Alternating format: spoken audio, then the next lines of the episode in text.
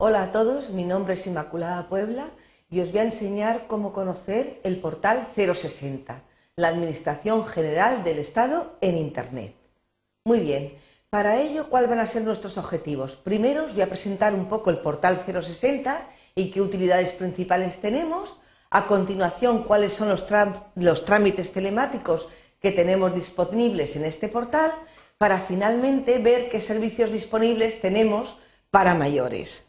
Muy bien, vayamos primero al portal 060. ¿Por qué existe? Pues fijaros, es un portal de la Administración General del Estado destinado a la relación de los ciudadanos, las empresas con la Administración Pública.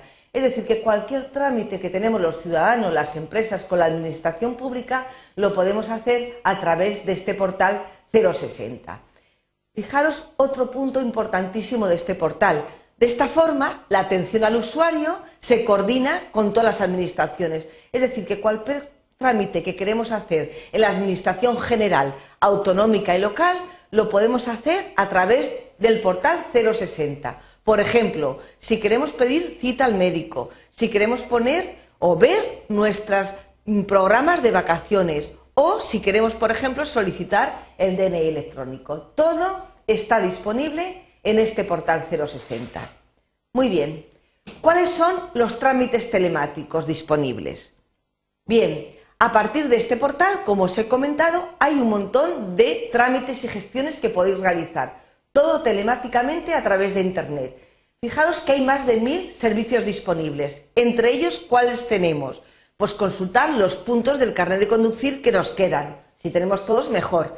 Notificar un cambio de domicilio, solicitar una beca, solicitar un certificado de vida laboral, hacer la declaración de la renta, etc. Vayamos a ver cuáles son todas estas funciones telemáticas que tenemos en este portal. Entremos en el portal. Acordaros, yo voy a entrar directamente en el portal 060, pero si no os acordáis, solamente tenéis que ir a Google y entrar y escribir 060 y entráis directamente en el portal. Bueno, pues aquí en la izquierda, como veis, el portal 060 está dividido en varias partes. A la izquierda tenéis los servicios, en el centro los perfiles y a la derecha otros servicios asociados directamente con acciones que queremos en el ciudadano. Vamos a ver cuáles son los servicios que podemos ver. Por ejemplo, vamos a ver lo de los puntos del carnet de conducir. Entremos en, tráfico y transportes. Fijaros, dentro de tráfico y transporte podemos seleccionar consultar el saldo de los puntos del permiso de conducir. Entramos dentro de esta página de Internet, ¿de acuerdo? Y una vez que entremos dentro de la página, vamos a ver cómo somos capaces de ver nuestros puntos. Recordad que tenéis que tener delante el DNI si no os acordáis de él. Muy bien. A veces tendréis pues que esperar un poquito a que entre la página, pero no importa, es que ya sabéis que las redes unas veces van muy rápido y otras van más despacio. Muy bien, vamos a acceder a la información de los saldos de puntos.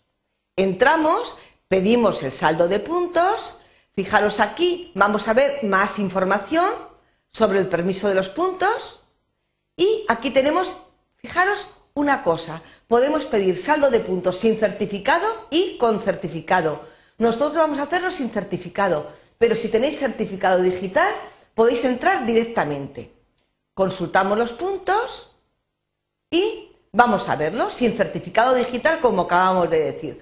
Pues aquí tenéis que meter vuestro código de identificación fiscal y la clave de acceso. Si esta clave de acceso no la sabéis, la pedís previamente, ¿de acuerdo? Para saber. Y al entrar, afortunadamente, pues tendréis todos los puntos que os quedan disponibles, que espero que sean los 12 que tenemos todos. Bueno, y alguno más podría ser. Bien, salgamos de esta acción de los puntos y vayamos otra vez al 060. Bueno, pues estamos otra vez en la página principal. Acordaros que hemos entrado en tráfico y transporte. Ahora vamos a ver otra acción, por ejemplo, nuestro plan de pensiones. Vamos a ver cómo lo solicitamos o cómo vemos cómo está. Entramos en pensiones y prestaciones. Dentro de pensiones, por ejemplo, vamos a, seleccionar pensiones por jubilación. Y dentro de pensiones por jubilación pues vamos a acceder a la información que nos dice. Y fijaros aquí, nos indica todos los procesos y procedimientos que tenemos que hacer para solicitar una pensión. Qué trámites debemos de hacer, dónde los podemos solicitar, cómo tenemos, si tenemos derecho o no, qué información general tenemos que hacer, si estamos de alta o no, si estamos en la seguridad social. Pero una cosa que me parece muy relevante y que no quiero que os olvidéis es de los programas de autocálculo, que a veces no sabemos cuánta pensión nos podría quedar, ¿no? Pues aquí tenéis un programa de autocálculo que os dice cuánta pensión de jubilación podéis recibir de acuerdo a los años que habéis trabajado. Bueno, pues sin más, volvamos otra vez a la página principal del 060. Creo que os habrá quedado claro esta parte de servicios, cómo entrar. ¿eh? Todos los demás puntos entran de la misma forma. Vayamos ahora al tema de perfiles. Vamos a entrar en perfiles, como veis tenemos jóvenes, familia, inmigrantes, mujeres, personas discapacitadas, turistas. Entremos en el perfil de mayores. Y dentro del perfil de mayores, pues vamos a seleccionar, por ejemplo, cultura. Imaginaros que queremos saber cuál es el catálogo de las bibliotecas públicas nacionales y de la red de bibliotecas autonómicas. Pues entramos en, este, en esta pestaña y las consultamos. Evidentemente accedemos a la información como siempre, ¿de acuerdo? De las bibliotecas, acordaros que puede ser que, esperéis un poquito y aquí tenéis acceso general a todos los catálogos. Evidentemente podéis seleccionar en qué provincia o comunidad autónoma estáis. Si estáis en la comunidad valenciana, pues la seleccionáis y ya está. Y entráis en todas las bibliotecas que tenéis disponible en la comunidad. ¿De acuerdo? Pues muy bien. Salgámonos.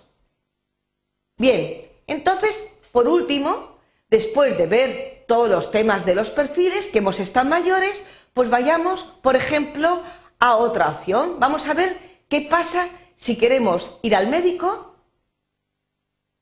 ¿De acuerdo? Y no solamente queremos ir a médico, sino que además queremos una solicitud de una segunda opinión médica. Es decir, que hemos ido a un médico, pero lo que nos ha dicho no nos convence demasiado y queremos una solicitud de una segunda opinión médica. Entonces vamos a, seleccionar, por ejemplo, en qué comunidad autónoma hemos hecho la, solicitud previa. Por ejemplo, imaginaros que estamos en la comunidad valenciana. Pues muy bien, vamos allí ¿De acuerdo? Y vamos a ver cómo hacemos una solicitud.